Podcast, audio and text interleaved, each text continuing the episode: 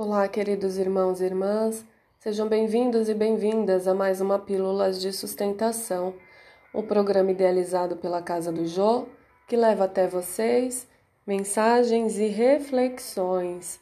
E a mensagem de hoje é: Poderes ocultos. E onde quer que ele entrava, fosse nas cidades, nas aldeias ou nos campos, depunham os enfermos nas praças e lhe rogavam que os deixasse tocar ao menos na orla do seu vestido. E todos os que nele tocavam saravam. Marcos, capítulo 6, versículo 56.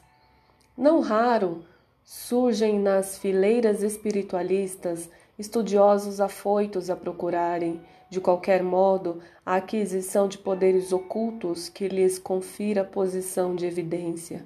Comumente, em tais circunstância, enche-se das afirmativas de grande alcance. O anseio de melhorar-se, o desejo de equilíbrio, a intenção de manter a paz constituem belos propósitos. No entanto, é recomendável que o aprendiz não se entregue às preocupações de notoriedade, devendo palmilhar o terreno dessas cogitações com a, com a cautela possível. Ainda que o Mestre Divino oferece a melhor exemplificação.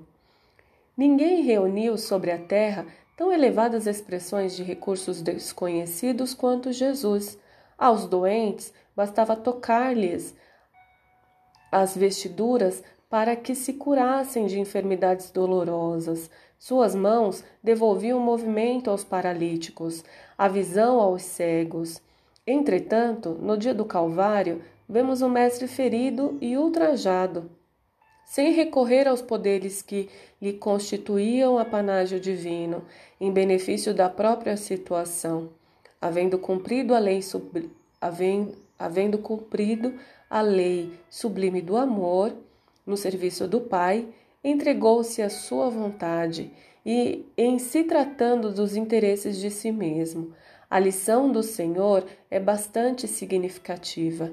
É compreensível que o discípulo estude e se enriqueça de energias espirituais, recordando-se, porém, de que antes do nosso permanece o bem dos outros e que esse bem, distribuído no caminho da vida, é a voz que falará por nós a Deus e aos homens, hoje ou amanhã.